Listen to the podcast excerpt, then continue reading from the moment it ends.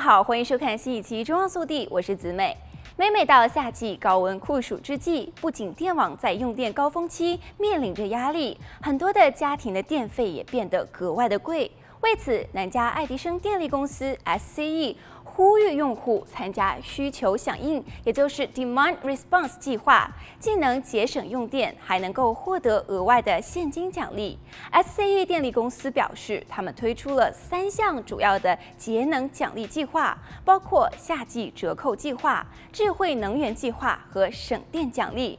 前两项计划主要是由电力公司掌控用户的高峰期用电，最后一项则由用户自行控制，这有助于确保电网在高能源需求时段能够有效的运转。用户可以根据情况选择适合的计划，所有的计划均是免费注册，用户还有机会获得一次性五十至七十五美元不等的注册奖励。注册奖励会以账单积分的方式显示在用户的账单上。用户一旦选择注册其中一项计划之后，需要根据不同的计划要求做出配合。例如，使用智慧温控器将家中的温度调高几度，允许 SCE 控制自家的空调系统，在特定的日期和时间内减少用电量。在州政府发出弹性警报 （Flex Alert） 时，降低能源使用总量。夏季折扣计划是一项全年性的计划，主要要求用户在用电高峰期间循环关闭空调。这项计划的一次性注册奖励为五十美元，用户一年最多可以节省一百八十美元的电费。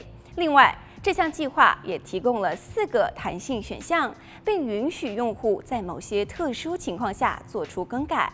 还有省电奖励，有效期从五月至十月，没有注册奖励。